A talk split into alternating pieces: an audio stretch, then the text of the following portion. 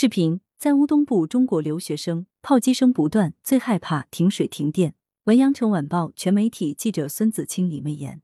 视频剪辑：羊城晚报全媒体记者江雪媛。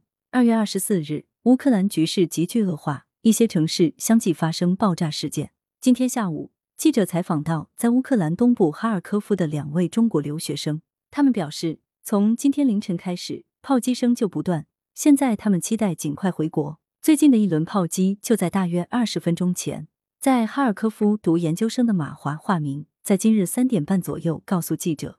而就在记者写稿之际，小马微信电话告诉记者，又发生了炮击，十几发炮弹连发，听得非常清晰，远处可能正在交战。马华告诉记者，昨天晚上城里还一切安好，人们生活正常。今天凌晨四五点，城市中突然传来几轮炮击，此后炮声没有停过。这几天汇率波动很大。记者联系上马华时，他刚刚用人民币换得一些美元。他的住处就离市中心几公里，但他现在已经不敢进入市区。目前他所居住的小区附近，保安也已经不见踪迹。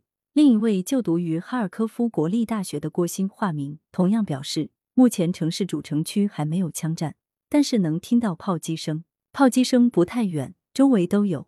郭鑫告诉记者。所有人都在超市囤食品或水，超市有存货，不过我们去的超市已经买不到方便面、面包了，暂时没有困难。但是最害怕停水停电。郭鑫告诉记者，而马华则表示，现在他最希望能够赶快回国。我们想回家。来源：羊城晚报羊城派，责编：吴霞。